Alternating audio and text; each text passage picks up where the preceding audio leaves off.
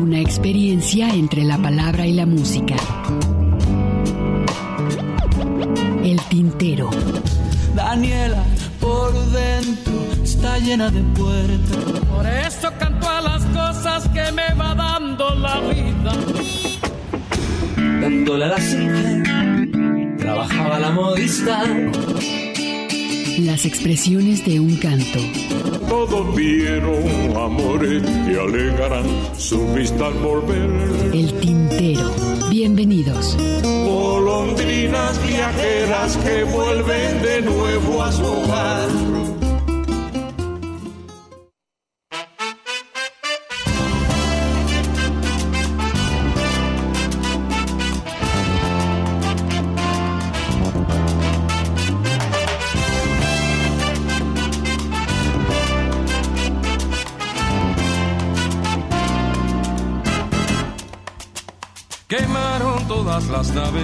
Para iniciar una nueva vida. Pagaron cara la llave falsa de la tierra prometida. Pero en lugar del Caribe, con su bachata, con sus palmeras, la madre patria recibe al inmigrante por peteneras. Y no es buena Barcelona cuando la bolsa primo no sona y gana el cholo en Madrid. Menos que un perro sin pedigrí y el mestizo por Sevilla va dando un cante por pesadillas. Y si dos vascos atracan a un farmacéutico en vivo, jura el testigo que eran sudarcas. Y cada fin de semana tiran la casa por la ventana, marcándose un agarrado en el café del mercado, que no es lo mismo que el Tropicana. Se matan haciendo camas, vendiendo besos, lustrando suelos. Si pica el hambre en la rama, la tortoriga levanta el vuelo. Y en plazoletas y cines, por un jergón y un plato de sopa, con una alfombra y un clines, le sacan brillo al culo de Europa. Y el cuerpo de policía viene con leyes de extranjería. Y al moro de la patera le corta el rollo una patrullera. Y al mulato sabroso le dan en toda la Inquisición. Y al gitanito la ola mala ya le quema el tejadito de la chabola. Y cada fin de semana tiran la casa por la ventana, chilabas y desayuno, de kifi con temoruno, que escriben cartas a su sultana.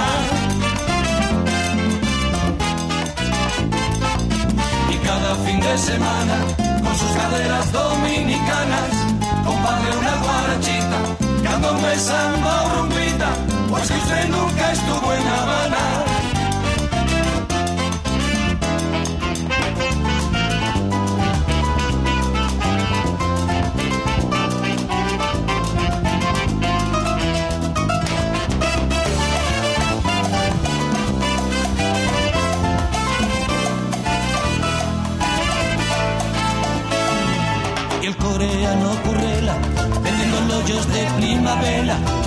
Y en bares porno el paquete. De guineano cuesta un billete y al almacén del judío. Va seis niñatos buscando lío y al ingeniero polaco que vino huyendo del frío. Ya es mayordomo el tío del saco. Y cada fin de semana tiran la casa por la ventana y mientras planchan un traje su corazón de viaje se va cantando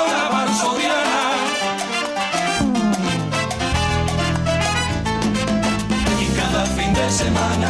Queda el negrito con la ucraniana. Y bailan polka y pasito. Y soplan vodka y mojito. Y vuelven trompas por la mañana.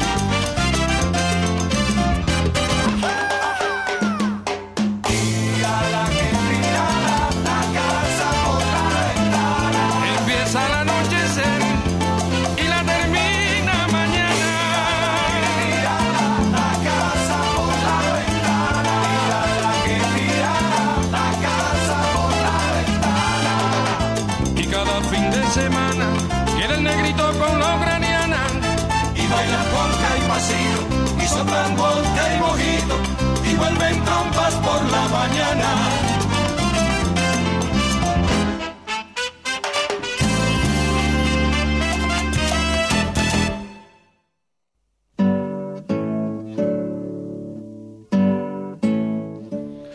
Tal? Bienvenidos, esto es Radio Universidad de Guadalajara, por supuesto aquí en el 104.3. Muchísimas gracias Alejandro que está aquí coronado, que está aquí en operación técnica, muchísimas gracias. Más adelante estará Mari Salazar con nosotros en asistencia, por aquí en los teléfonos. Mi compañero, como siempre, Ernesto Ursúa y un servidor Hugo García. Pues la invitación, acompáñenos hasta las 7 de la tarde aquí en Radio Universidad de Guadalajara. Tendremos, por supuesto, la colaboración de Tarcisia King, un poco más adelante a partir de las 6 de la tarde. Y, por supuesto, también algunas producciones, ahorita que estamos en época de elecciones, por supuesto, para que nos pongan mucha atención más adelante, estaremos escuchando esto. Y también Conoscopio, esta producción que sale a partir del 24 aquí en Radio Universidad de Guadalajara. Más adelante platicaremos sobre esta producción que se hizo a través de, pues bueno, por supuesto, de algunos productores de Radio Universidad de Guadalajara.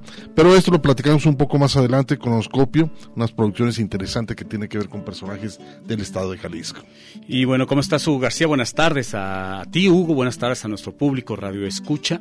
Qué bueno que nos acompaña en la tarde de hoy, en esta tarde donde todos los ambientes están bien caldeados, en todos los sentidos. Donde quiera, ¿no? En los medios, en los, medios este, redes sociales, por más que uno llama a la mesura, la mesura no, este, no existe, no existe, no hay, no hay, no hay términos medios, Hugo. Los ataques personales, ¿no? Muy, muy personales, ¿no? Sí, qué pena, la verdad, este, digo, no quiero decir que alguien, alguien pudiera o no tener la razón, creo que los puntos de vista en ese sentido pueden ser muy válidos por, parte de quien los esgrime eh, el cuestionamiento y que siempre tratamos de anteponer, por lo menos eso es lo que eh, tratamos de hacer, Hugo, es eh, uno, hacer de lado el odio personal al personaje que lo hay mucho y muchos no lo quieren reconocer, ¿no? Y dos, hacer de lado, eso cuesta todavía mucho más trabajo, esa visión clasista que tenemos a partir de, desde nuestra atalaya sobre cómo están funcionando las cosas, ¿no?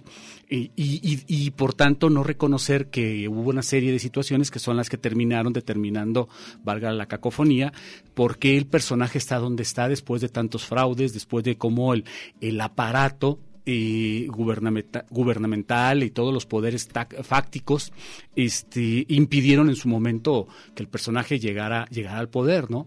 Y todas esas variables que se han ido eh, formando en torno a ello y que de alguna manera, insisto, explican el por qué este personaje está ahí y por qué eh, más de 30 millones de, personas, de votos, lo pusieron ahí, ¿no? Y reducirlo a 30 millones de estúpidos y de pendejos, como muchos mencionan. Que mencionan, ¿no? Así, o sea, es este... Lo más lamentable, ¿no? Llegar a estos grados de la, de la política en nuestro país eh, en cual no, no se ha superado el hecho del insulto, ¿no? de adjetivar, ¿no? reducir, reducir el debate al adjetivo. En vez de llevar un debate en el, en el, contenido, ¿no? En el hecho de las cosas, cómo se dan, este, cómo se pueden dar y qué propones, ¿no? Que es otra cosa. Y, yo lo mencionaba en ese sentido, Hugo, yo les decía, bueno, o sea, está, Porque descalificar es fácil. Sí, sí, es, bien fácil, ¿no? Yo les decía, tienen toda la razón, o sea, el personaje es lo que, todo lo que ustedes me digan, se las, se las concedo, este, en ese sentido.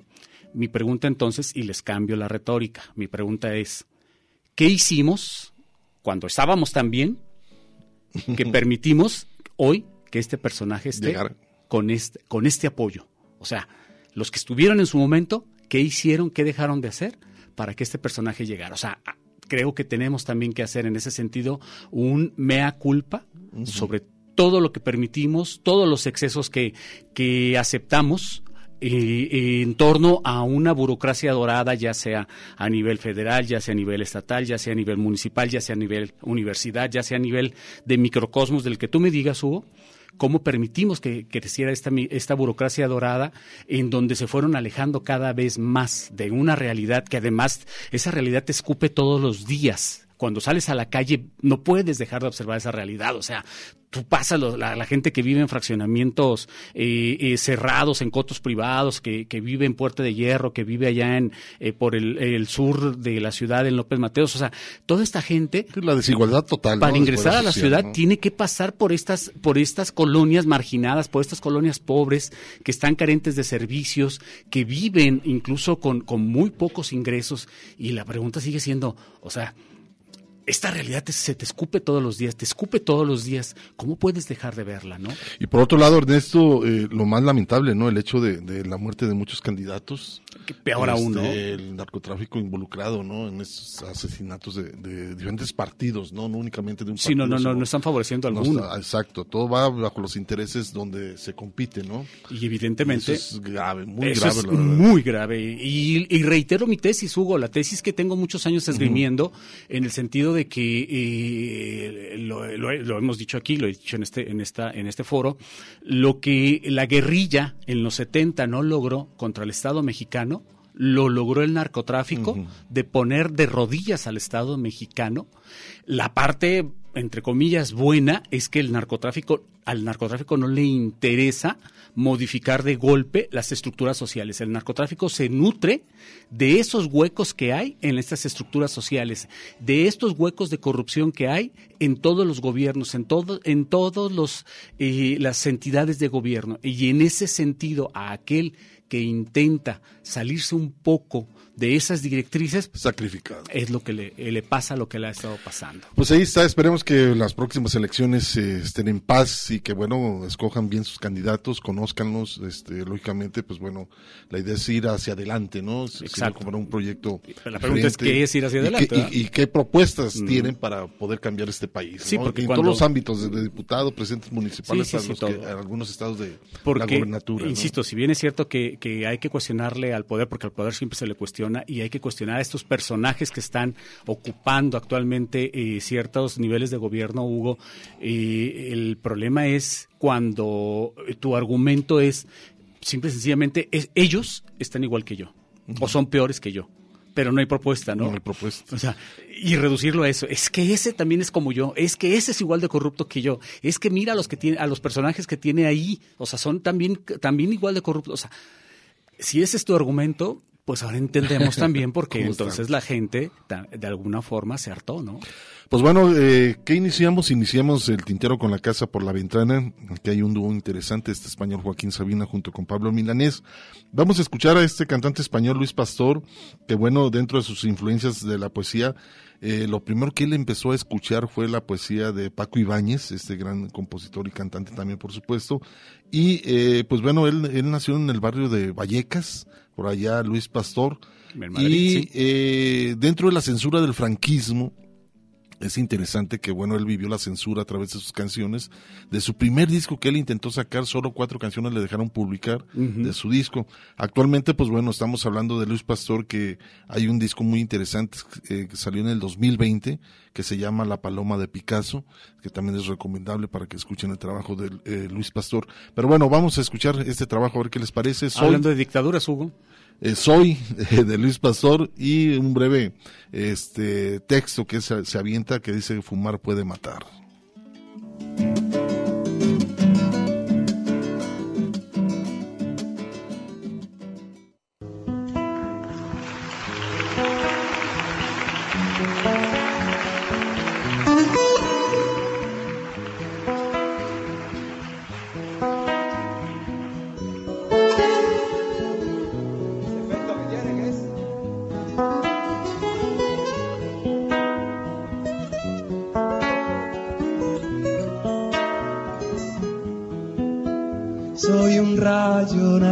Del grito, feliz meteorito de alguna explosión.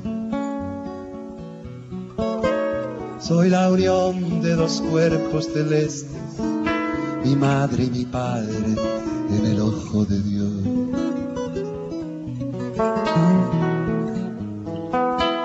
Vine al mundo con la sementera, el trigo en la era, el fruto en la flor arrancado del surco del huerto, tomate, pimiento, patata y melón.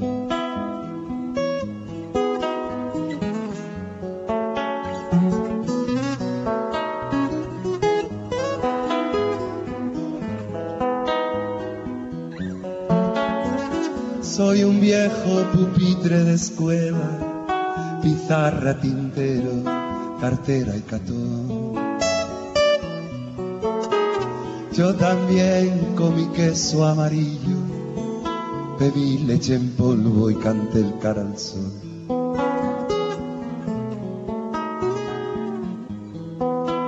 Soy el cuerpo sagrado de Cristo, rosario novena, pecado y perdón. Soy un pobre corral de gallinas, castaño y encina, oveja y pastor. Soy lo que fuimos ayer, soy lo que está por venir. Soy un deseo de ternura, un canto de cura, soy parte de ti. Un marinero sin mar, un extremeño en Madrid, árbol de berzocana, la flor de jara de tu jardín.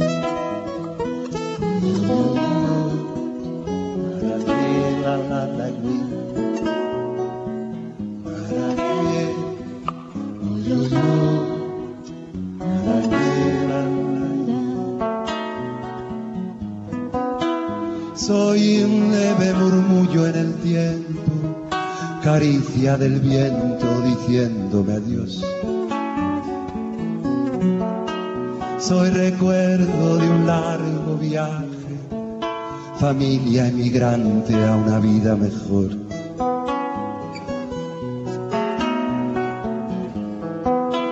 Soy memoria de un tiempo de barrio, ciudad extra radio de y cartón. Soy un verso lanzado al futuro, proyecto seguro, guitarra y canción. Soy lo que fuimos ayer, soy lo que está por venir. Soy un deseo de ternura, un canto de cuna, soy parte de ti. Marinero sin mar, un extremeño en Madrid, un árbol de berzocana, la flor de jara de tu jardín.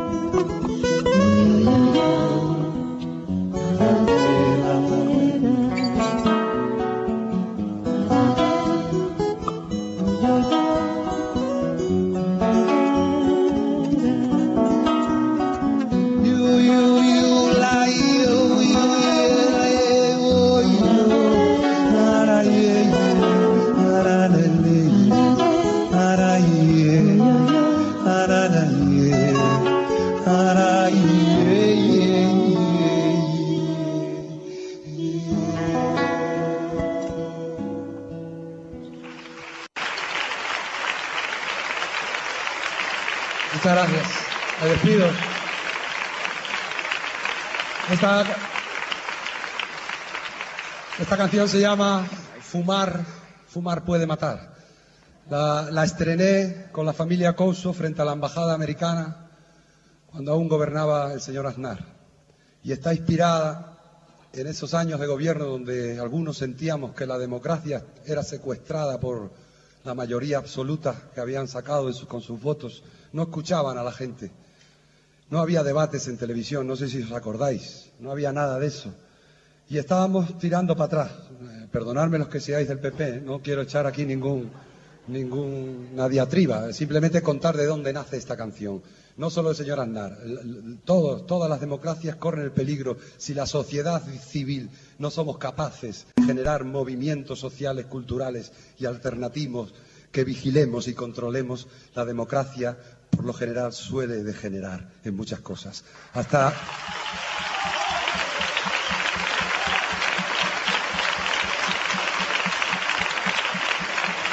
Y esto era lo que yo, esto era lo que yo sentía en esos, en hace dos o tres años, cuando salíamos a la calle a gritar no a la guerra.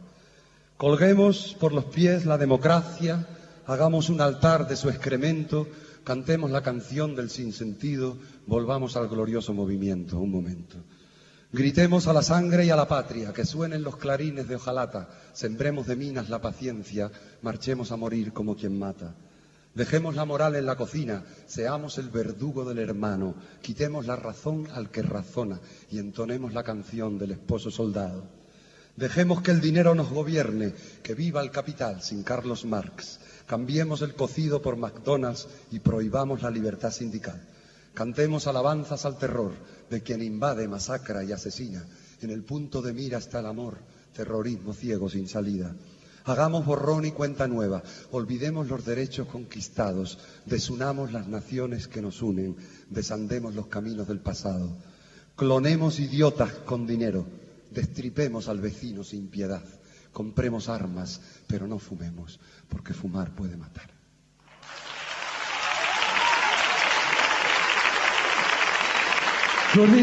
Cuco y mi amigo Edu.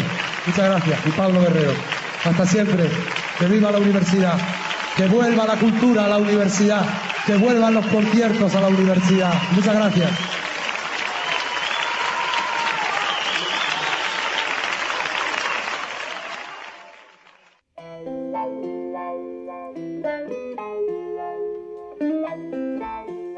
Pues ahí está lo que escuchamos con Luis Pastor y como decíamos Hugo hablando de, dictaduras, ¿no? Lo que es verdaderamente haber... Lo que representa una dictadura. Ah, exacto, ¿no? Haber pasado por una dictadura, la que sea esta, ¿no? De izquierda, de derecha, el, el hecho de no, de no lograr en un momento determinado decir lo que, lo que se dice actualmente, ¿no? Sobre, sobre el titular del Ejecutivo, que a mí me da tanta risa. pero, pues, o sea, el tipo no contesta. O sea, en, el sentido de que, de que, más bien dicho, no, no censura nada, ¿no? Se pueden burlar de él. Y ahí está, ¿no? Esa, esa es la parte que me gusta mucho de, de, de esta situación, razón por la cual, pues, llama, llama mucho la atención, vamos. Oye, Ernesto, pues bueno, vamos a escuchar esta, esta producción que está realizando, bueno, que se está transmitiendo en Radio Universidad de Guadalajara, de cronoscopio. Entonces hay, una pequeña semblanza, ¿no? De lo que es esta producción para que más o menos se den una idea de lo que van a escuchar. Sí, mira, esta, esta producción empezó este lunes 24 de mayo, Hugo, en la que se ha estado trabajando mucho durante muchos meses. Esta sección, como bien dice, se llama cronoscopio es una colaboración entre varias instancias de la propia universidad y que incluye al Museo de Ciencias Ambientales, la propia editorial de la Universidad de Guadalajara y la propia Radio Universidad. Los guiones fueron escritos por Juan Nepote, a conocemos como escritor y divulgador de la ciencia que elabora en el mencionado Museo de Ciencias Ambientales y quien ya había tenido también participación aquí en Radio Universidad de Guadalajara. La producción es del querido Juan Almeida. Y bueno, esta serie tiene como objetivo divulgar el trabajo y la personalidad de diversos jaliscienses que aportaron sus habilidades y conocimientos en muy distintas áreas del conocimiento y del arte, pero que en varios casos, como suele ocurrir, no han sido suficientemente valorados. Con ello se pretende combatir el olvido de estos jaliscienses ilustres, que son personajes que ejercieron la innovación en sus respectivos campos y que al mismo tiempo tienen una fascinante biografía. ¿Cuáles son algunos de estos personajes? Pues podemos citar entre ellos a Leonardo Oliva, Mariano Bárcena o de la Bárcena, como aparece ya en algunas de las placas en la calle, en, las, en la calle donde, donde tiene este nombre, Refugio Barragán, Severo Díaz, eh, quien durante muchos años tuvo el, eh, su nombre el planetario ahí por el zoológico, María Izquierdo, Martín Ramírez, Catalina Vizcaíno, Roberto Cañero, Lola Álvarez Bravo, y estos son algunos de los nombres que se estará revisando a lo largo de esta serie de 20 episodios, de poco más de 20 minutos cada, Así 5 minutos cada uno. Así es, Ernesto, es interesante para que, bueno, nos demos una idea de muchos personajes que inclusive no conocemos parte de su trayectoria o su biografía ante todo, ¿no? Pero hay muchos destacados aquí en el estado de Jalisco, y en este caso, bueno, Cronoscopio es esta producción de cinco, más, cinco minutos. Vamos a escuchar esta producción de Mariano Bárcena y lo ligamos con una canción de Paco Ibáñez que es este un buen trabajo, canción para una mano, a ver qué les parece aquí en el tintero.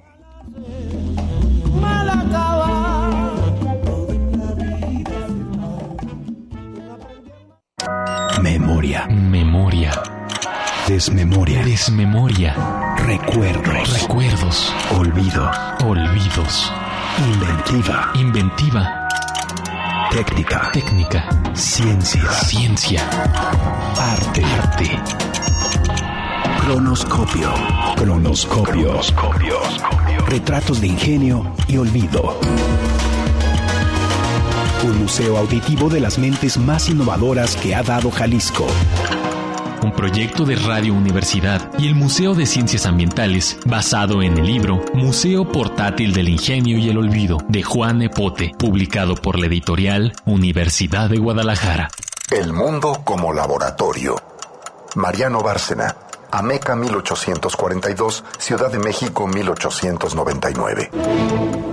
Para Mariano Bárcena, el mundo siempre fue un laboratorio. Geólogo, zoólogo, botánico, astrónomo, meteorólogo, paleontólogo, arqueólogo, perito en estadística, geografía, metalurgia, político. En Ameca, donde nació, Bárcena se interesó en el dibujo. Consiguió apoyo financiero para mudarse a la Ciudad de México e inscribirse en la Academia de San Carlos, aunque poco tiempo después reemplazó los estudios artísticos por los científicos en la mítica Escuela Nacional Preparatoria bajo el influjo de Gavino Barreda, quien se encargó de encuadrarlo en las ideas positivistas, razón por la cual terminó estudiando en el Colegio de Minería. Durante ese periodo, Bárcena aprovechó el tiempo para colaborar con colegas y profesores en originales investigaciones, en fascinantes expediciones de botánica, zoología y geofísica, haciéndose un lugar preponderante entre los naturalistas de la época. Explora y nombra el mundo. Todavía es un estudiante cuando publica su Viaje a la caverna de Cacahuamilpa Datos para la geología y la flora de los estados de Morelos y Guerrero por Mariano Bárcena, alumno de la Escuela Especial de Ingenieros de México, donde se cuenta de un descubrimiento. El exogonium que encontré en el estado de Morelos es, a mi juicio, una especie nueva o no descrita que propongo se designe en tal caso con el nombre de Exogonium olive, en recuerdo del sabio naturalista jalisciense de Leonardo Oliva, que falleció en Guadalajara el año de 1872. El Exogonium olive se encuentra con frecuencia desde las cercanías de Cuernavaca a una altura de 1997 metros sobre el nivel del mar, hasta la montaña de Cacahuamilpa al sur de aquella ciudad. Sus preciosos racimos adornados de brácteas rojas contrastan graciosamente sobre el follaje de las vigorosas plantas de aquel clima cálido que le sirven de apoyo. Aquella no fue la única especie que descubrió y bautizó. Lo hizo múltiples veces con vegetales, minerales, fósiles. Él mismo fue celebrado por Eugenio Dujés, quien nombró a un insecto Bruchus Bárcena en su honor. Inagotable. Bárcena nunca satisface su curiosidad, trabaja como pocos. Catedrático sustituto en la Escuela Especial de Ingenieros, donde después se desempeña como director de práctica, ensayador en la Casa de Monedas de México, profesor de paleontología en el Museo Nacional y de geología en la Escuela de Agricultura y en la Preparatoria Nacional fundador y director del Observatorio Meteorológico, ingeniero de la Comisión Exploradora del Territorio Nacional. Forma parte de las comisiones mexicanas en las exposiciones de Filadelfia en 1876 y de Nueva Orleans en 1885. Participa activamente en todas las agrupaciones científicas de la época, un medio centenar de ellas, y por si no bastara, fundó sus propias sociedades a favor del conocimiento científico como la Academia Mexicana de Ciencias Exactas, Físicas y Naturales, correspondiente de la Real de Madrid. Lo nombraron comendador de la Real Orden de Isabela Católica. Le tomaron protesta como diputado suplente en el Congreso de la Unión, senador y gobernador de Jalisco. A lo largo de apenas 56 años, produjo una obra científica casi innumerable, poliédrica, única, que lo mismo analizó los fósiles de los primeros humanos entre nosotros que los aerolitos, el ferrocarril o los terremotos.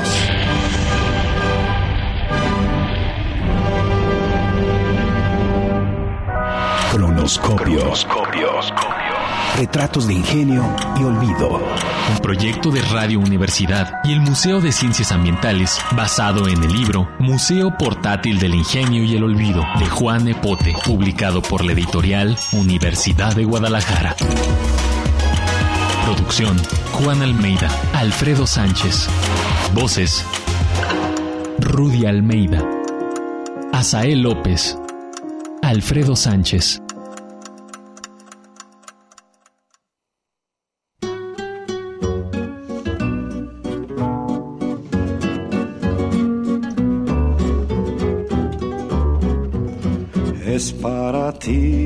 Ti este cantar, tu maño tú que sin hablar me diste leña el día aquel que el frío me hería la piel.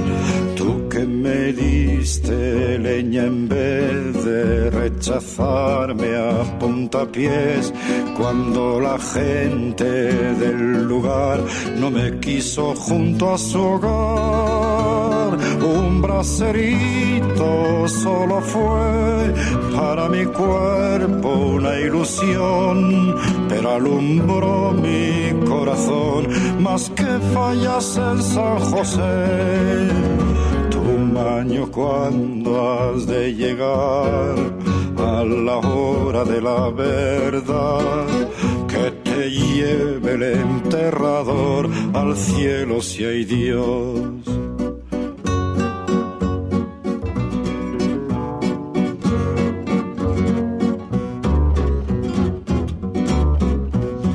Es para ti este cantar, cantinera que sin hablar me diste pan el día aquel que me vi en huesos y piel. Tú que me diste pan en vez de rechazarme a puntapiés cuando la gente del lugar reía de verme ayunar.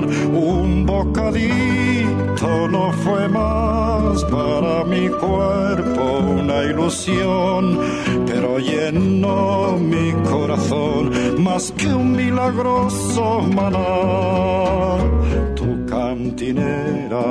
al llegar a la hora de la verdad que te lleve el enterrador al cielo si hay Dios.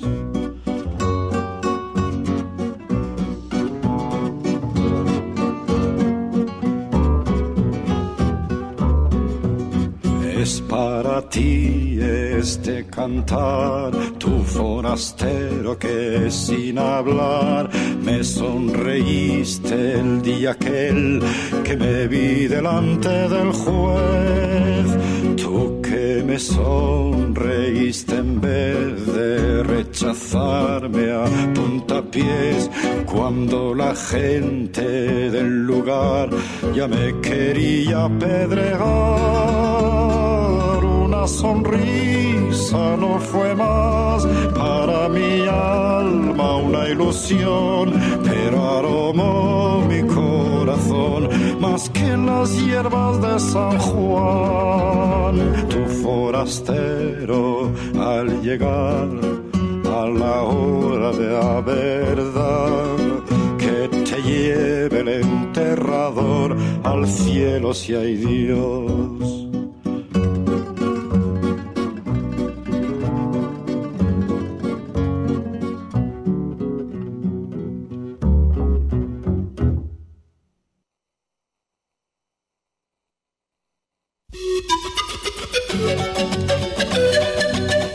Para llenar de tinta nuestras plumas. El tintero.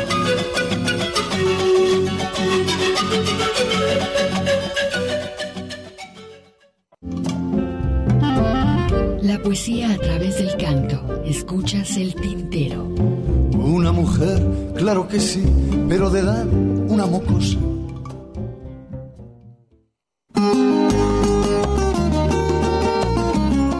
Bueno, continuamos después de escuchar este corte de estación, también esta producción cronoscopio de Mariano Bárcena, que estaremos por lo menos unos tres capítulos más, unos tres sábados más, estaremos escuchando esta producción aquí en el tintero, para que estén también, por supuesto, al pendiente. Gris Gómez, eh, siguiéndonos como cada sábado, saludos, Saludos. a los seres audiosensibles, gracias por tocar las fibras, de lo que menciona por acá Gris. José Luis eh, Barrera, también mucho gusto Saludos. Bueno, por aquí nos hace un comentario también interesante.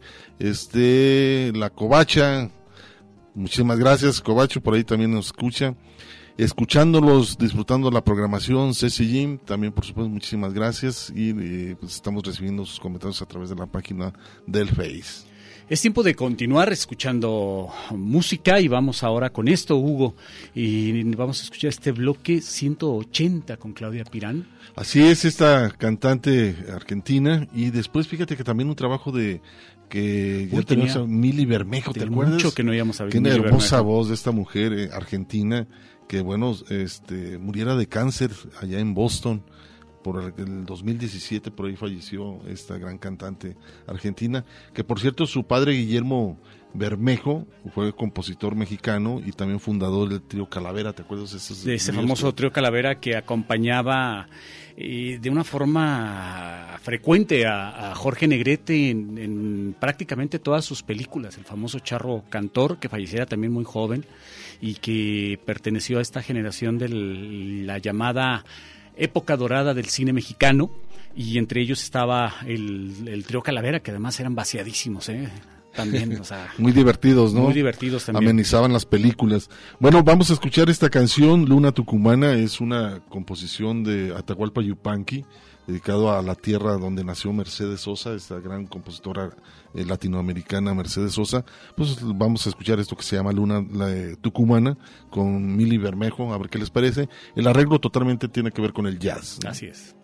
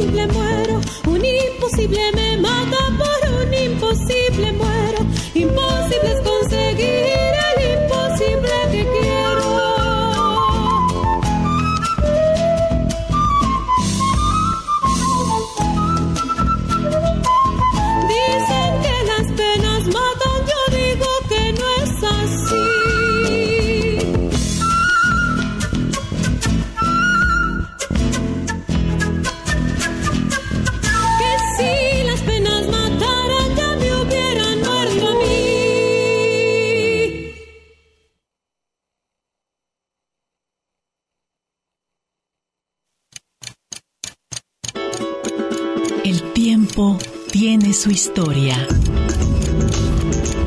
Las expresiones de un canto. Nina Galindo. En este cuadro de boxeos interminables todos tenemos una influencia de diferentes géneros musicales, que con eso crecimos, y que de ahí viene pues toda esta riqueza musical que se da. Doña La Negra, Agustín Lara, o en fin, yo me acuerdo en la época del Comité Mexicano de la Nueva Canción, no nos querían a los rupestres porque decían que éramos imperialistas, porque nos gustaba el rock, pues ahora los jóvenes vienen con una gran fuerza, un gran conocimiento. A mí me ha tocado alternar con tanta gente, ¿no? Es de las cosas que agradezco a la vida porque siempre te dejan algo, una enseñanza. Yo creo que la gente que quiere crear y que quiere hacer cosas las va a seguir haciendo a pesar de lo que pasa en este país, a pesar de cómo están dejando este país. Los artistas siempre vamos a tener voz, al menos yo, hasta que no dé pena ajena o hasta que me muera. Una experiencia entre la palabra y la música. Una gota, un canto. El Tintero.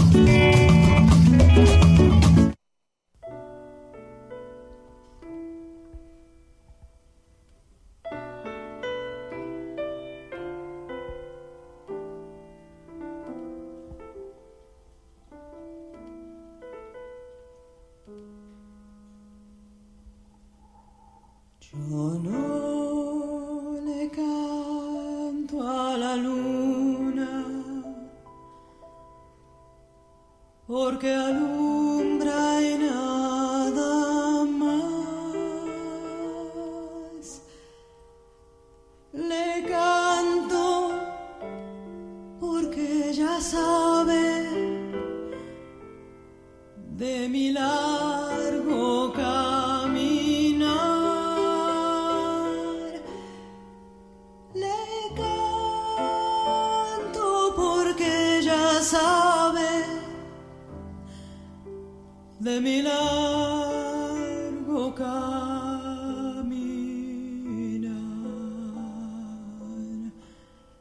Hay lunita tucumana, tamborcito calchequí, compañera de los gauchos en la noche de tarde.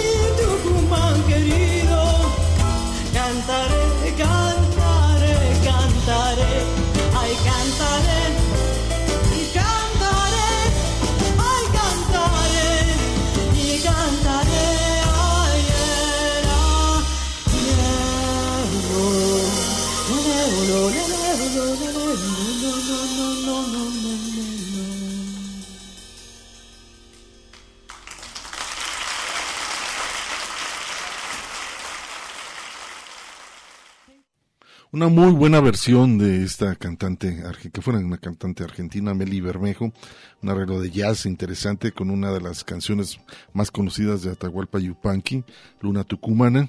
Y anterior, bueno, escuchamos también a otra argentina, Claudia Pirán, un trabajo también interesante de las nuevas generaciones de compositores y cantantes argentinas. Tenemos un corte de estación, Hugo, no sin antes recordarles el que tenemos abierta la página de Facebook de El Tintero, que es la única red social con la cual contamos. Se pueden comunicar con nosotros, estamos atentos a sus comentarios. También si quieren eh, comunicarse vía telefónica aquí a cabina, el teléfono es el 31 34 22 22, extensiones 12 801, 12 802 y 12 803. Ya si tienen intención de comunicarse de una forma un poco más extensa, lo pueden hacer a través de tintero arroba, radio punto mx. Imagínate, se me andaba borrando ya el tema. Oye, Ernesto, fíjate que muy, ahorita que estás hablando de la página, dice Muy Pérez, muy buen inicio en el tintero, aderezado con esta música andina. Dice, oigan, ¿por qué hay otra página de arroba tintero? Eh, bueno, o sea, evidentemente no nos abrogamos el derecho sobre la palabra, ¿no? Entonces, en ese sentido, podrán existir varias páginas. De hecho, en la semana le comentaba yo a Tarcisia que había una página apócrifa con su nombre, la semana, esta semana la pasada, no recuerdo. Y, mm, ya ves que hubo un momento en el que se estuvieron clonando varias, varias páginas o varios nombres. Entonces, pues cabe la posibilidad de que haya de que haya ocurrido eso con nosotros. También hay que recordar que el no muy querido Leonardo Schwebel eh, en, los medios, en el medio, eh, ya ves que no es así como que muy querido el ah, personaje, él tenía un programa en, Canal 8 eh, que, llama, que se llamaba así, y que, y que hacía con conocimiento de causa, ¿eh? porque tenía muchos años. Este Schwebel también pasó por aquí por la radio y evidentemente conocía también lo que, lo que hacíamos nosotros, ¿no? Pero bueno, entonces, o sea, pues no tenemos, el, eh, como te digo, el, derecho sobre el nombre, al contrario. Pues ahí está, ¿no? Vamos a hacer el corte de estación y continuamos, por supuesto, aquí en Radio Universidad de Guadalajara.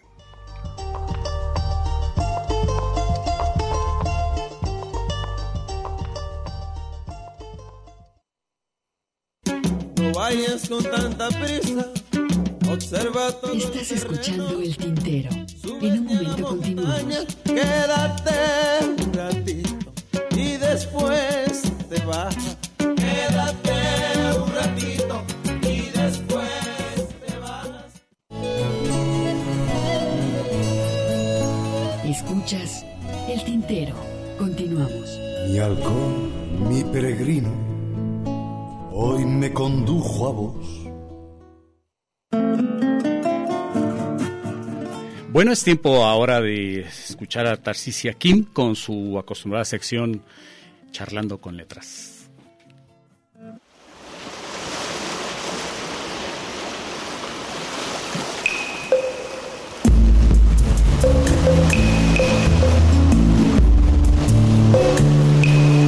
La Petite Con Letras. Mojándolo todo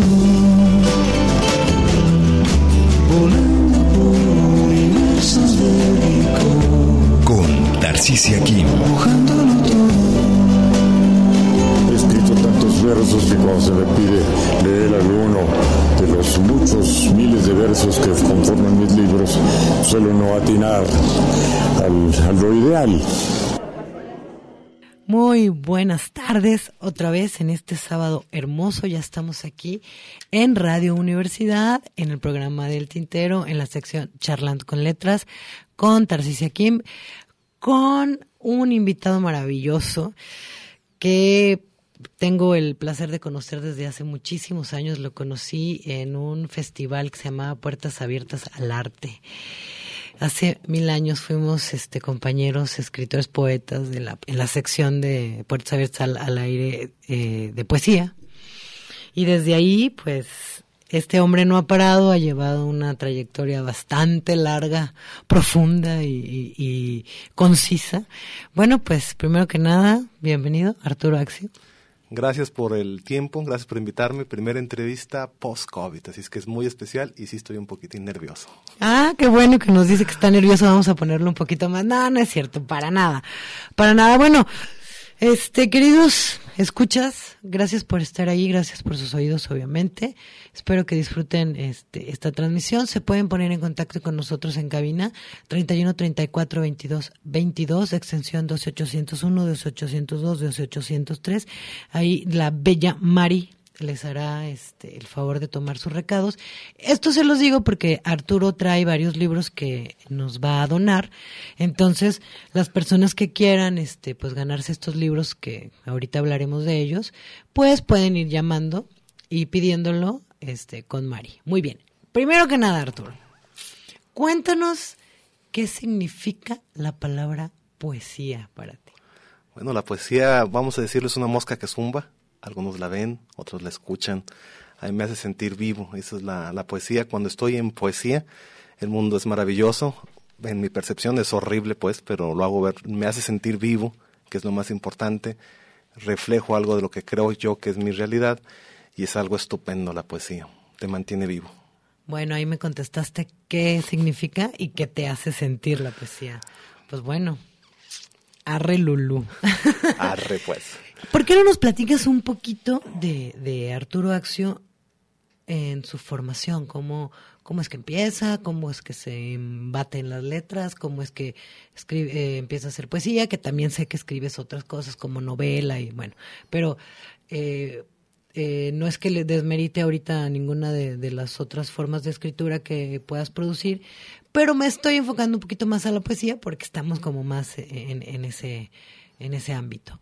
¿Cómo es que entra? ¿Cómo es que entra a las letras, la literatura, Arturo Axio? ¿Y cómo se forma Arturo Axio y qué llega a ser Arturo Axio? Bueno, gracias. Eh, fíjate que dice Cervantes que el poeta nace y el novelista se hace. Yo antes de saber escribir una palabra ya hacía poesía, se las mandaba los dibujitos a mis vecinas, entonces es algo con lo que... Andabas de conquistador. Toda la vida. y hasta la fecha. Okay. Entonces es algo que me, que me sale, es muy, muy sencillo. De hecho, hubo un momento en que yo pensé que todos escriban poesía, porque estaba normalizado dentro de mí. Dije, seguramente todos escriben. Y oh, sorpresa, no todos escriben. Soy autodidacta, sí, mucha lectura, mucha lectura. Tuve un, un gran maestro, este Felipe Llamas Muro. Ay. Vamos.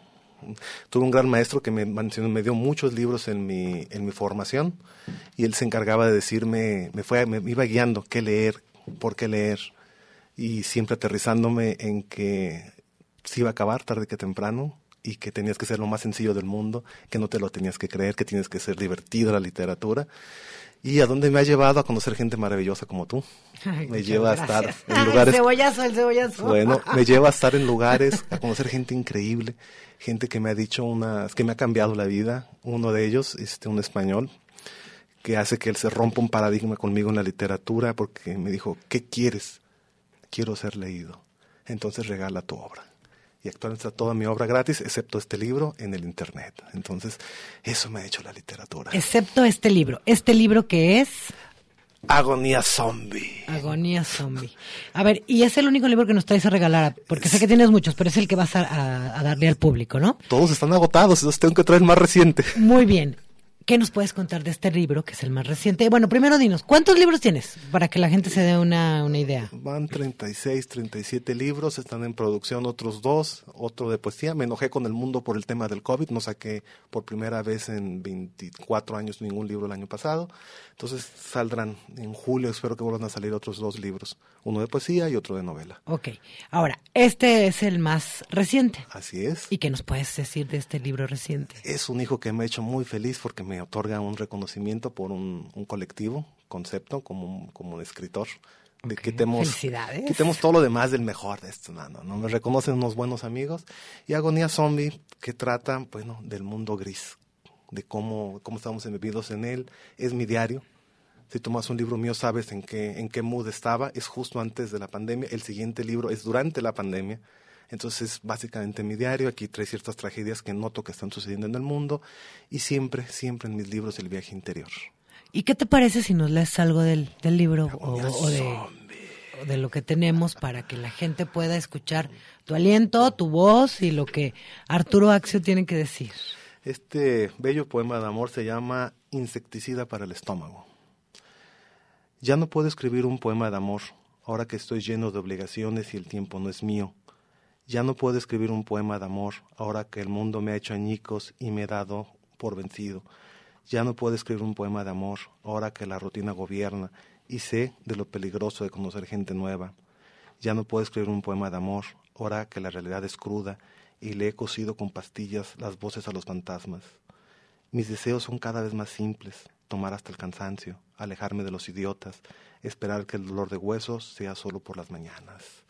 Entonces, pues un mal mood este, de darte cuenta de que a veces los temas de amor se agotan y bueno, hay que seguir escribiendo. De otras cosas que a veces tienen más relevancia ya que, que, que el amor en sí, ¿no? Sí, es una primera etapa, creo que se vale, se vale escribir de, del amor en los primeros, no sé. O del, o del romanticismo más Sí. bien, no más que del amor. Es como esta, esta idea romántica del amor. Y eso se rompe también con, con la poesía, porque pensamos que toda la poesía debe de ser romántica. Y no, Y la, no, claro la no. poesía, a diferencia de la, de la novela, es arte. No todos pueden leer poesía. Al tiempo me di cuenta de eso. No todos les gusta porque hay ciertas metáforas que vas manejando o tienen otra intención, incluso visualmente, como este libro. Visualmente tú lo tocas y es, lo percibes eh, que tiene arte el libro. O al menos es lo que quiero hacer. ¿Tienes otro poema que mostrarnos? Con mucho gusto. Me gusta mucho reírme de lo que nadie se ríe, ¿sabes? Y entre eso, no, a nosotros los poetas, que nos lo tomamos tan, pero tan en serio, hay un poema que se llama El poeta radioactivo. Entonces imaginemos, estamos en una estación de radio, imaginemos que estamos en los cuarentas y con ese mood, ¿no? Él, por las noches, siente un dolor inmenso, lo cubre la melancolía, los recuerdos nefastos y se convierte en el poeta radioactivo, antihéroe, temido por los padres, odiado por sus suegros. Cuenta la leyenda que fue mordido en el alma por Nietzsche y una horda sin fin de existencialistas. Al dejar su forma humana elemental, es capaz de mil improperios, como escribir su enésimo post-suicida en el Facebook, tender un ataque virtual de proporciones bíblicas contra el sistema capitalista, sus enemigos acérrimos son la carta de rechazo de las editoriales, el comentario cruel de sus padres obreros. Eso lo reduce a la mortalidad. Sin embargo, siempre vuelve, recargado con prosas beats y bukovskianas. Él es el ser menos vulgar de la creación. Él, sí, él es el poeta radioactivo. Entonces, si eh, los superhéroes eran creados con un piquete radioactivo, bueno, debe existir el poeta radioactivo. bueno, sí, claro. De alguna manera yo creo que muchos poetas son radioactivos muy, muy, muy cabronamente. Disculpen la expresión, pero sí. Arturo, influencias. ¿Quién te influenció? Sí, bueno, aquí en este, poe- en este poema te estoy hablando de, de creo que el- la principal influencia que, que ha habido, que es Bukowski, pero afortunadamente él no lo es todo.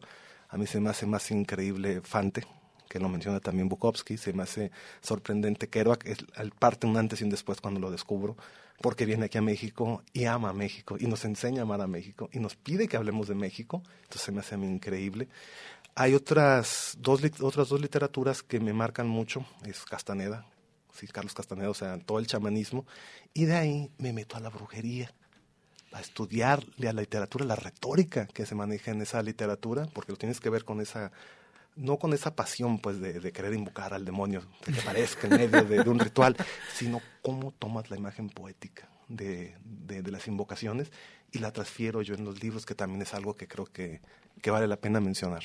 ¿Cuál es el libro que, que más te ha, o sea, llevas tantos libros? ¿Cuál te ha marcado más? Fíjate que esa pregunta es muy bonita. Hay un libro que se llama Poesías Muertas, que sé que si logro trascender será a través de ese libro con las imágenes muy brutales. Inicia con un necrófago, es un poema de, un ex- de, de que se levanta un cuerpo y se empieza a comer la carroña, de la descreación en vez de la creación, de amor vudú. Entonces es un libro que sus imágenes nos bueno, trascienden, creo que en cuanto a la, a la visión. He tratado de retomarlo en otros libros, en otros títulos, pero sé que ese libro es el, el que creo más trascendental, es el tercero que, que escribí. ¿Y cuándo es la primera vez que Arturo Axio eh, dice, ok, esto tiene que no nomás ser para mí, ¿no? Porque todo el mundo empieza escribiendo para sí solo. Claro, claro. ¿Y en qué momento brinca y dice... ¿Lo publicó? Lo publico o se lo cuento a, a- a mi, a mi vecinito que es el que me puede, a la vecinita que me puede oír. Así, ¿en qué momento deja de ser el, el, el ejercicio de catarsis personal a convertirse en el ejercicio de el, oficio de escritor? Qué bonito eso del oficio de escritor. Con el tiempo se hace, se hace oficio. Hay mucha pasión, después se, se hace oficio, por supuesto.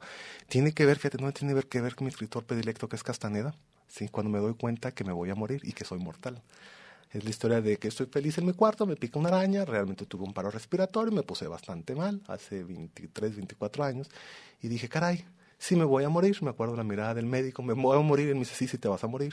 Y dije, creo que debo de empezar a hacer, este, publicar los libros y también bajarle 20 rayitas al ego y eso es lo que me hace, me impulsa a empezar a escribir los O sea, libros. el, el conocimiento a la muerte te hizo decir, voy a compartir lo que tengo que decir. Sí, este, debe, debe de ser así, o sea, saberte, saberte mortal y que solamente tienes una vida y una oportunidad para hacer las cosas bien, pues entonces hazlas. Adelante. Arturo, ¿y dónde, dónde te puede encontrar la gente? Bueno, de aquí de Guadalajara creo que soy de los más activos. O sea, este, a partir de esta entrevista ya tengo la, agenda medio llena.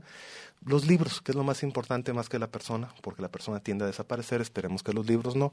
Están todos gratis, mis libros en la Google Play Store. Bajo sus reglas, te va a pedir una tarjeta de débito, que dan que estén ceros, y los puedes descargar. Entonces pones Google Play Store, Arturo Axio, y te van a aparecer absolutamente todos, las novelas, relato corto, poesía, absolutamente todo, porque yo dije que quería ser leído, entonces tienen que ser gratis.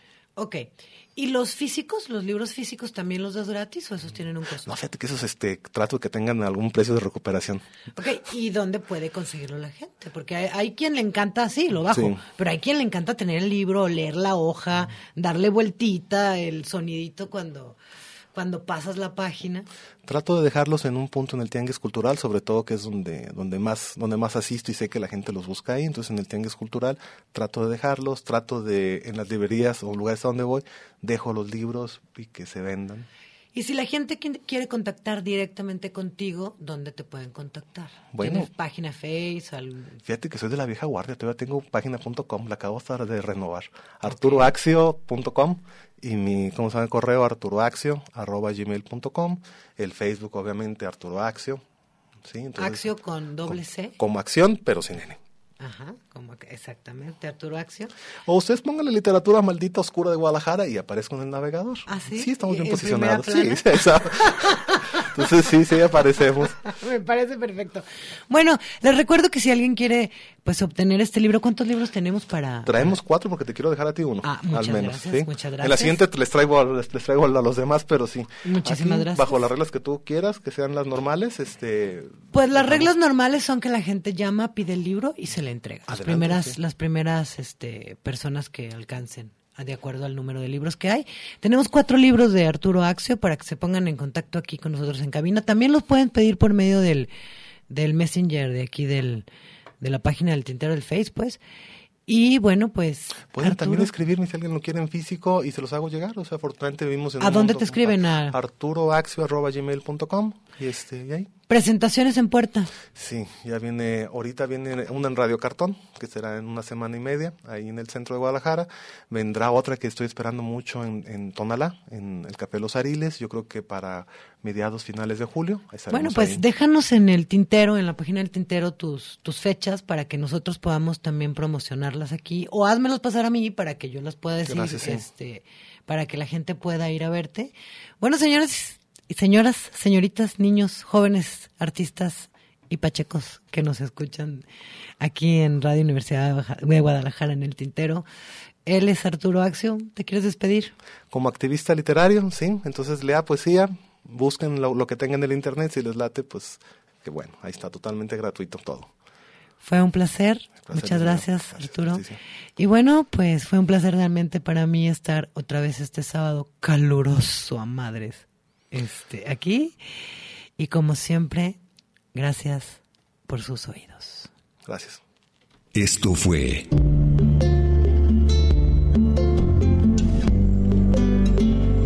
La Petite Morte. Charlando con letras. L'amor che muove il sole e le. Con Tarcisia Kim. Este que ha sido un poema muy comentado por muchos de mis críticos y amigos y colegas, que titulé en 1983.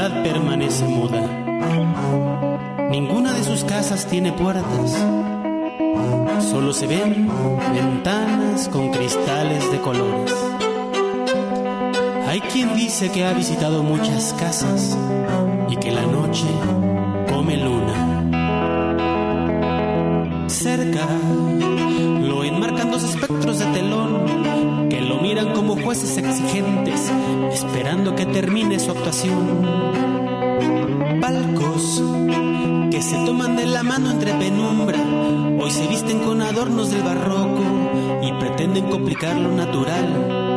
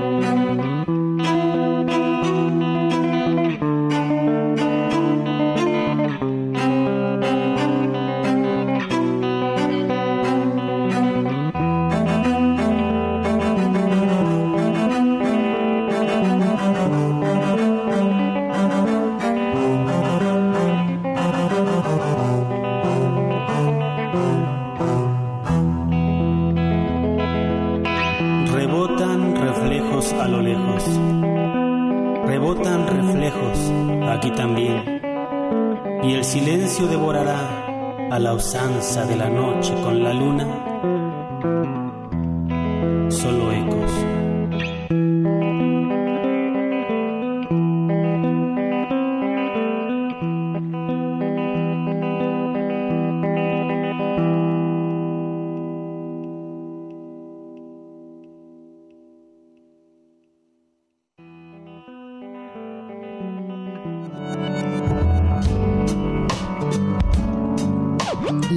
Las expresiones de un canto.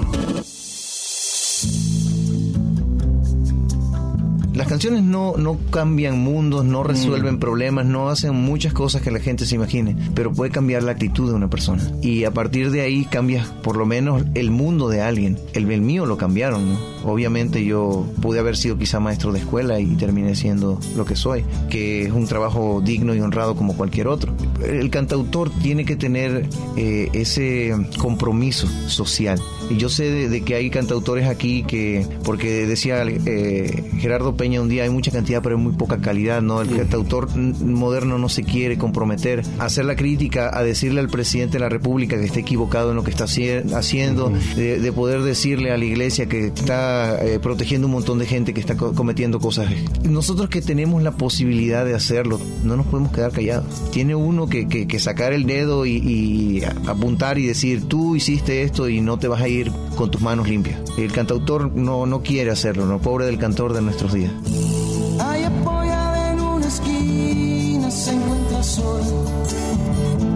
acompañada de un cigarro y su carterón. Una experiencia entre la palabra y la música. Sale a buscar algún amigo que unas dos copas puede invitar.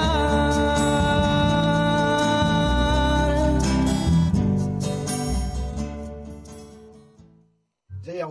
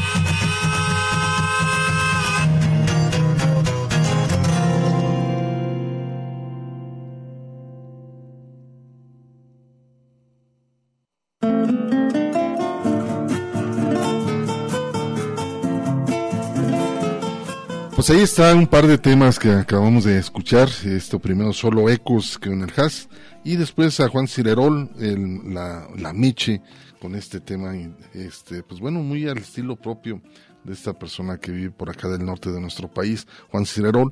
Y pues bueno, vamos a, a escuchar otro trabajo interesante eh, y esto, bueno, pues a propósito de las elecciones y el poder y todo, todo lo que tiene que ver ahorita que estamos pasando aquí en nuestro país, en una parte de algunos estados, va a las elecciones para gobernadores, otros presidentes municipales, diputados, en fin, este, esta mm, línea de, de desgastes y de descalificaciones y que en su mayoría de los partidos ninguno tiene una propuesta a No través de los medios de comunicación, De en spot. Nadie, nadie te dice nada más que es eh, estarse atacando uno al otro. Aquellos son peores que yo. Y exacto. Esa es su propuesta. Y esa es la propuesta, ¿no? Entonces, qué, qué lamentable, ¿no? El hecho de, de ver de- descalificativos, este, ataques y en vez de construir, tener propuestas para que la misma sociedad en general, que nosotros vamos a dar el voto, tengamos la oportunidad de elegir un poco más claro y, y más, más directo hacia dónde queremos llevar nuestro país, ¿no? Sí, sí, lo que queda claro es precisamente que unos buscan evidentemente mantenerse para echar adelante su proyecto de nación y los otros pues lo que buscan también es, es regresar a, ese estado de las cosas que les permitía también tener ese nivel de privilegios por el cual gozaron o a través del cual gozaron de las miles del presupuesto. Entonces esa es la, la- la parte delicada. Y antes de, de acercarse y decir, señores, me voy a acercar a este partido porque tenemos una visión en conjunto, que eso sería lo ideal, digo, pensando en esa, en esa, en esa especie de monstruo de Frankenstein, eh, que es la unión entre el PAN, PRD y, el PRI. Bueno, que ya también esa unión era, era una unión que eh, fue evidente desde hace más de, de 20, 30 años y que sin embargo ahora por lo menos tuvieron la decencia de oficializar, ¿no? O sea, por lo menos salieron del closet en ese sentido, lo cual se agradece también, digo ya para no estar tampoco nosotros diciéndolo y que esa, esa, esa, eh, ese argumento que teníamos también de decir es que todos ellos se pusieron de acuerdo precisamente para sacar adelante todo esto a través de estas reformas. Estas incontables reformas a la Constitución que han hecho todos ellos, que no veo por qué ahora también se están envolviendo en el lábaro patrio para lanzarse desde el castillo de Chapultepec diciendo que estamos violando la Constitución. Señores, Entonces, siempre fue violada. siempre fue violada esa pobre esa pobre constitución nada. no o sea al contrario creo que a estas alturas del partido necesitamos una visión de estado que se sobreponga a las a, a los principios de cada partido y que nos permita tener crecimiento en donde independientemente del gobierno todos coincidamos hacia en, en esos en esos objetivos hacia dónde vamos y ya lo demás sería nada más ver la forma en que vamos a llegar a esos Exacto. objetivos y quién lo va a, lo va a lograr más temprano que tarde con respecto a los otros. Así es, pues bueno, vamos a escuchar consejos para un aspirante al poder, esta producción que pues bueno, ya lo, lo habíamos realizado hace un par de años, pero Precisamente bueno, en ahí época está, electoral, ¿no? Exacto, y vamos a escuchar una canción de Fernando Medina. Eh, eh, este tema es interesante porque bueno, narra también las posiciones de lo que es una candidata. Entonces, pues bueno, ahí se los dejamos este par de producciones aquí en el tintero.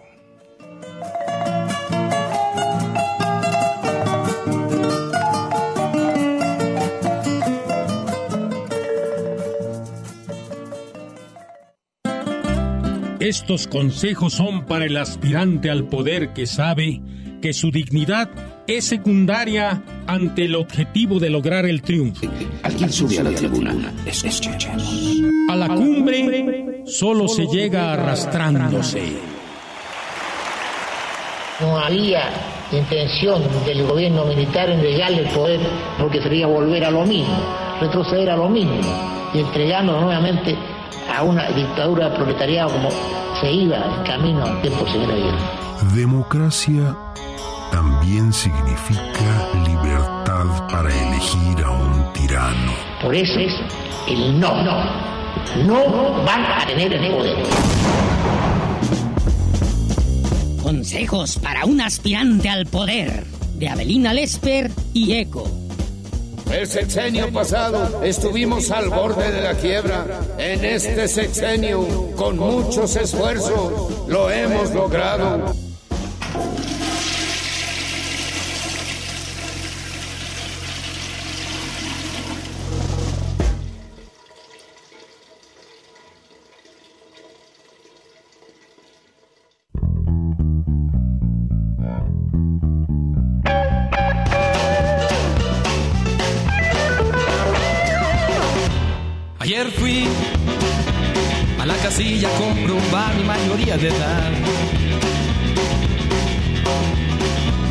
Me entregaron la planilla y me instruyeron sobre cómo se debía llenar.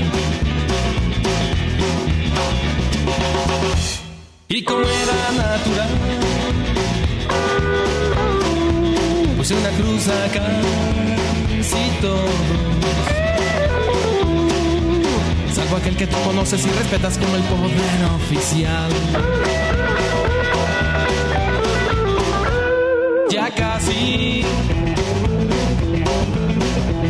Con planilla en mano a punto de depositarla. De reojo mira aquellas piernas que cintura cuánta carne y no me pude controlar. Y como ya saben que me lanzo a conquistarla. Preguntándole a su nombre dónde vives, que te tomas y te puedo acompañar. Sabes de filosofía, arquitectura o política internacional.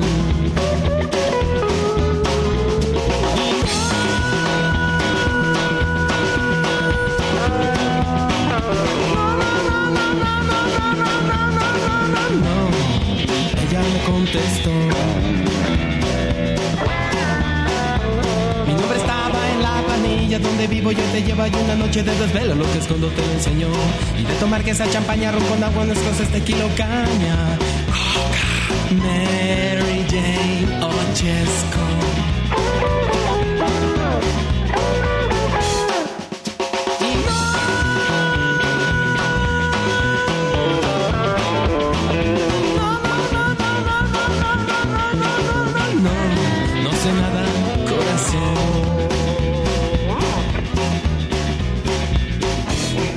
Pregunta de si sé filosofía, arquitectura o mercadeo, te contesto no sé nada.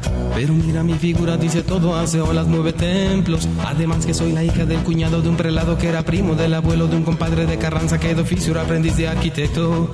Y a su casa puso el piso, las ventanas, blancos muros y los techos. Y por si eso fuera poco en la primaria, fui la reina primavera, mi del barrio en fiestas patrias, cuatro años sucesivos. Fui también hace unos años consejera, bruja, y hasta virgen navideña, encargada de piñatas, la más buena secretaria y jefa de manzana.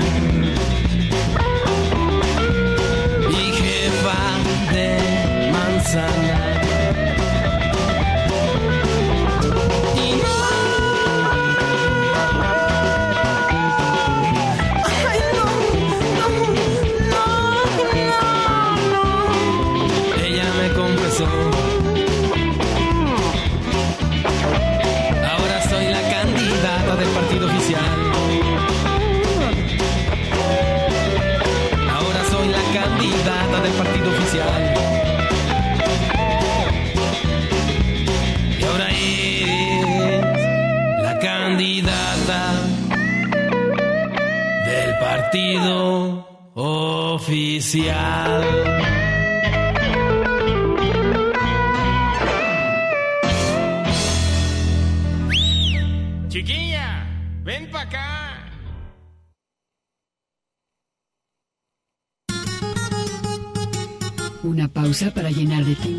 Plumas. El tintero.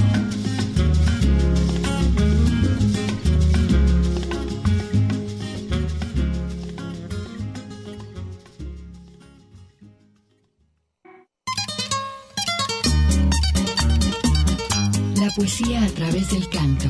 Escuchas el tintero.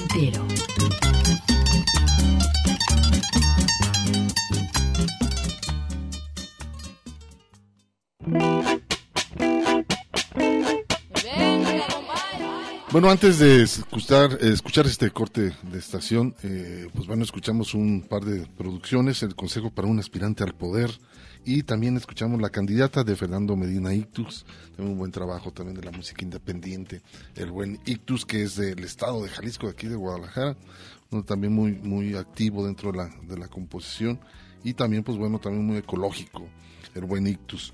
Vamos a continuar, pero Continuamos. este, Tenemos cuatro libro. libros, Hugo, de los cuales uno ya se lo lleva a Carlos Zúñiga Miranda, así que es cuestión nada más de que eh, te des una vuelta, Carlos Zúñiga Miranda, a partir del lunes o del lunes, del lunes, a partir de las nueve de la a partir de las 9 de la mañana, aquí en las instalaciones de eh, Radio Universidad de Guadalajara y Canal 44 en Ignacio Jacobo 29, en el Parque Industrial Belén, es entre lo que es este auditorio, el auditorio Telmex y el, el Teatro Estudio Cabaret. Ahí van a ver ustedes el anuncio y ya podrán ingresar, tráiganse una identificación para recogerlo. Todavía nos quedan tres libros de Agonía Zombie por Arturo Axio.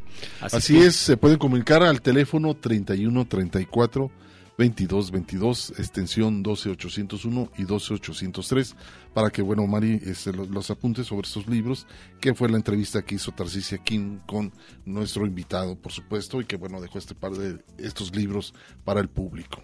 Es tiempo ahora de escuchar a Arturo Mesa, Hugo, y vamos a escucharlo con un tipo solitario, este tema que eh, esperemos que les guste, y posteriormente a Cristian Camacho con El Político.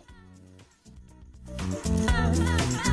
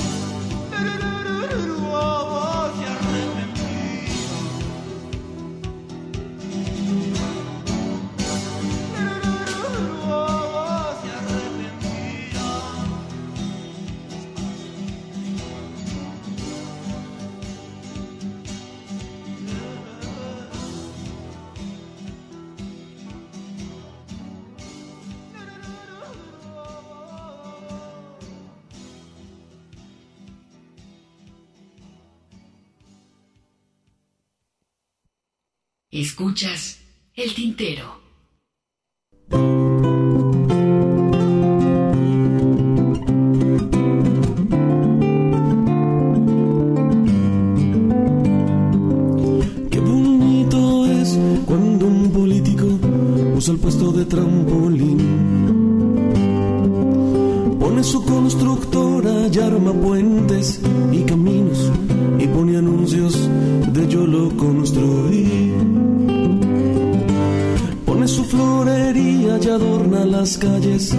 Con flores de a dos por mil. Y cuando llega a su casa, en su suburban y en su gran marquís, y se pone la pijama con Hugo Boss para dormir. Hay un pobre hombre asalariado en su casita de Infonavit. Y esta noche ha sido un mago para pagar la escuela de David. Y como ya no hay despensa, no puede dormir. Qué bonito es cuando un político usa el puesto de trampolín. ¿Cuántas promesas hay en una campaña? ¿Cuántas promesas faltan por cumplir? ¿Cuántas personas cambian de religión para que así no los puedan despedir? Y cuando llega a su casa, en su suburban y en su gran marquís, y se pone la pijama con Hugo Boss para dormir. Hay un pobre hombre asalariado en su casita de Infonavit. Y esta noche ha sido un mago para pagar la escuela de David. Y como ya no hay despensa, no puede dormir.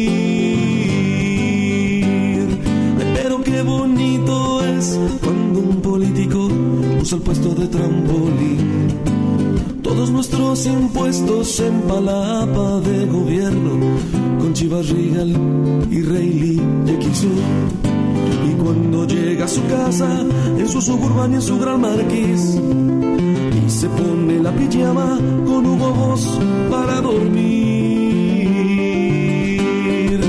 Hay un pobre hombre asalariado en su casita de Infonavit. Esta noche ha sido un mago para pagar la escuela de David. Y como ya no hay despensa, no puede dormir. Pero qué bonito es cuando un político usa el puesto de trampolín.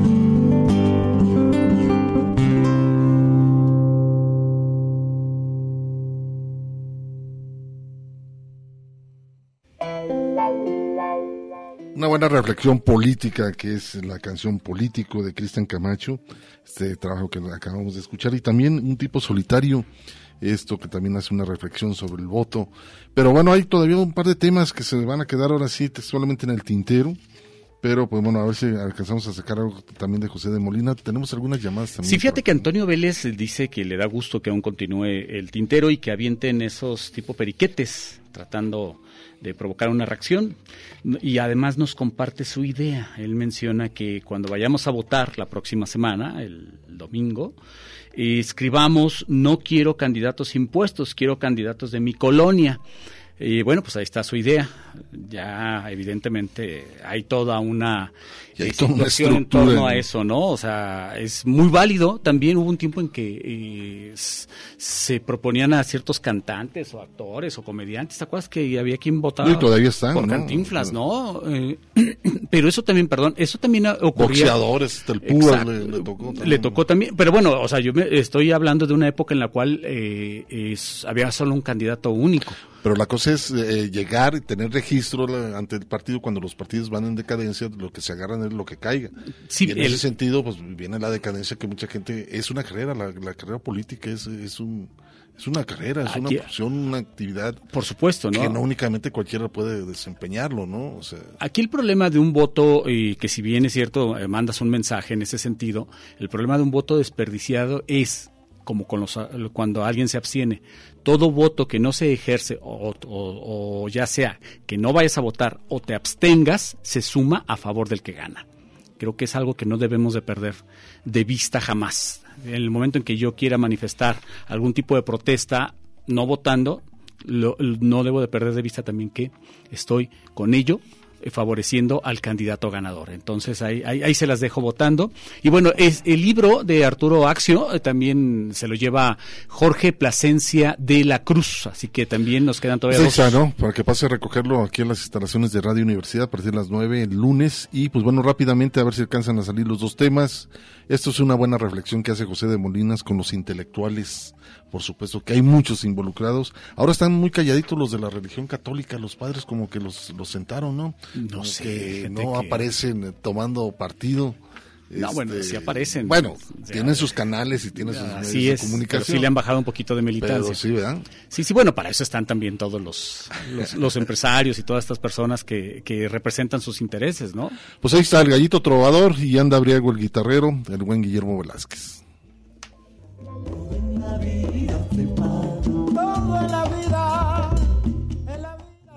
Si en la Edad Media los reyes tenían sus bufones que los halagaban y aprobaban todos sus actos, en la actualidad ese papel lo han asumido, salvo muy contadas excepciones, los intelectuales y los artistas, quienes estimulados en su narcisismo y egolatría son el mejor aliado de los malos gobernantes actuales. Tal vez olvidan que los intelectuales y artistas que disfrazan y solapan las acciones de los gobiernos represivos y tiránicos merecen el desprecio de los hombres y de la historia.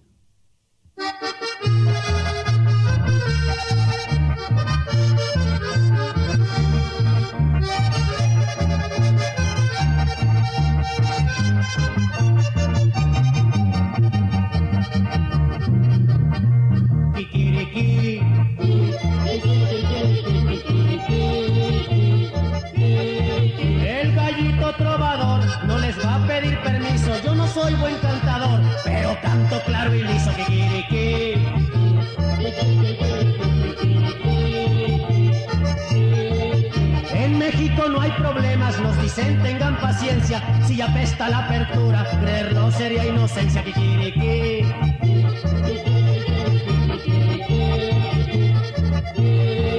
Que haya apertura no hay duda, democrática, no es cierto, eso es pura demagogia, que se lo cuenten a un muerto kikiriki.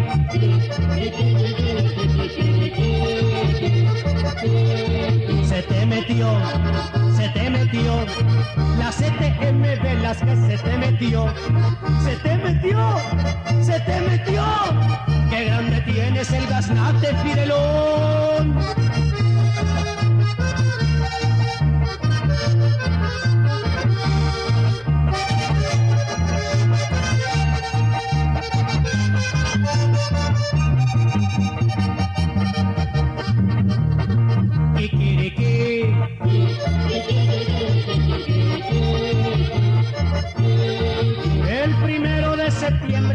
De los millones, mientras que los mexicanos la bailamos sin calzones. Kikiriki.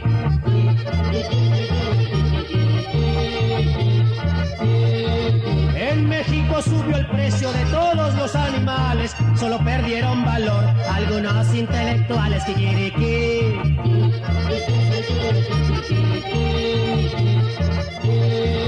Un buey vale cinco pesos, cuatro mulas, un tostón, la borregada del PRI, se las damos de pilón, kikiriki.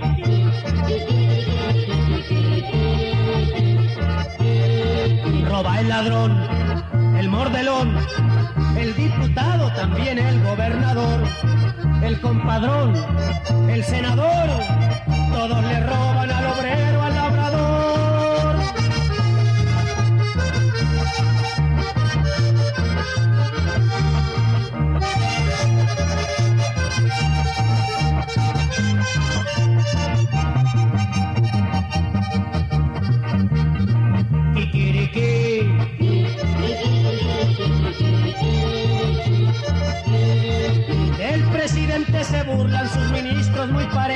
cuando le dicen señor, ande vamos al consejo Kikiriki.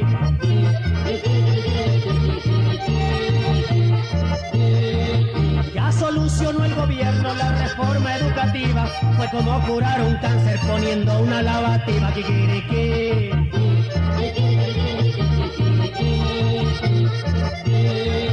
Ya con esta me despido, pero siempre vigilando. Mientras haya explotación, el gallito irá cantando.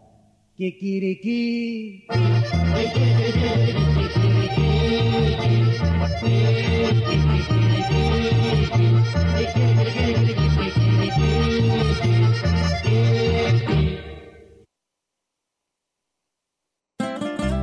Estos consejos son para el aspirante al poder que sabe que su dignidad es secundaria ante el objetivo de lograr el triunfo.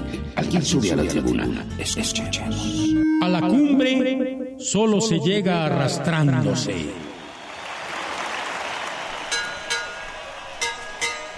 Respetable público, lucharán dos de tres caídas sin límite de tiempo. Inventando castigos más duros, no necesitas procurar justicia. Métele la Wilson, métele la Nelson, la quebradora y el tira buzón. Quítale el candado, pícale los ojos, a los pelos, sácalo de ti. Consejos para un aspirante al poder de Abelina Lesper y Eco. El sexenio pasado estuvimos al borde de la quiebra. En este sexenio, con muchos esfuerzos, lo hemos logrado.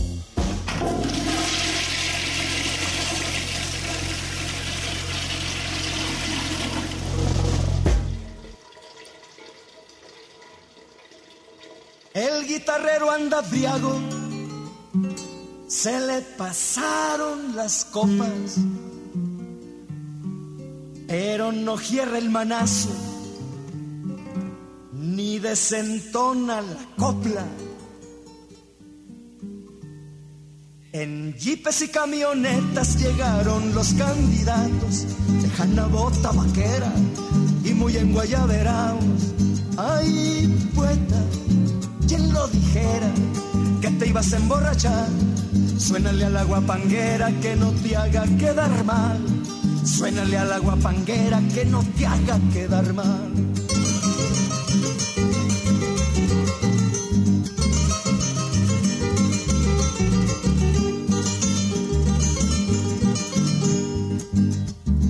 Lambiscones y acarreados entran en la presidencia, se desgranan los aplausos, truena la banda de guerra, que escuelas para el municipio, los carretera y trabajo.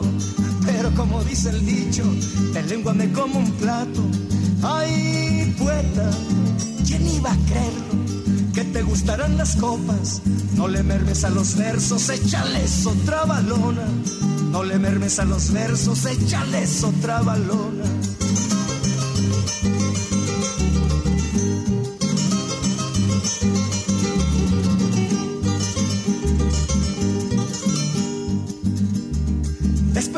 Votación para elegir, ¿sabe qué diantres? Se disuelve la reunión y otra vez para la calle. Como hijos bien educados, cada quien lo que le toca. Nosotros vuelta para el rancho y ellos a la barbacoa. Ay, poeta, ¿quién lo dijera que te ibas a emborrachar? Pues con eso nos estamos despidiendo. El anda briago, el guitarrero. No vaya a ser que les vaya a aventar la madre, dice el, el guitarrero anda briago. Pues bueno, esto es el trabajo que ha hecho Guillermo Velázquez. Lo que sucede en las zonas rurales, también las votaciones, y que nomás van, se burlan, no se comprometen, simplemente buscan un voto. ¿no? Hugo, yo recuerdo, y, y se me quedó muy grabado cuando Aristóteles Sandoval, el finado ex gobernador, andaba de campaña, y tanto para la presidencia municipal como para la gubernatura. El tipo iba eh, tan solo con, traía la camisa de con el logo bordado del PRI, etcétera, etcétera, pero lo que era el cinturón, el pantalón, el calzado, no dudo que los calcetines era ropa de diseñador, que tan solo en, en estas tres prendas, tres, cuatro prendas, tenía eh, más de lo que eh, la gente de algunas de esas colonias iban a poder gana- a ganar en muchos años. Así es. Bueno, Ernesto, nos despedimos. eh, la invitación para el próximo sábado en punto de las 5 de la tarde. Gracias, Alejandro eh, Coronado, que estuvo aquí en la operación técnica. Gracias a Mari Salazar, Tarcisia Kim, por supuesto, Ernesto y un servidor, Hugo García. Bueno, continúen con la programación de Radio Universidad de Guadalajara. Nos escuchamos el próximo fin de semana. Vámonos. Ya no hay manos que le marquen el calor de la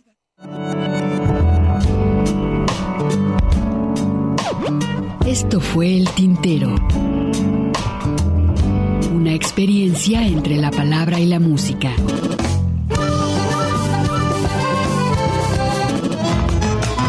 Sintoniza nuestra siguiente emisión, El Tintero, una producción de Radio Universidad de Guadalajara.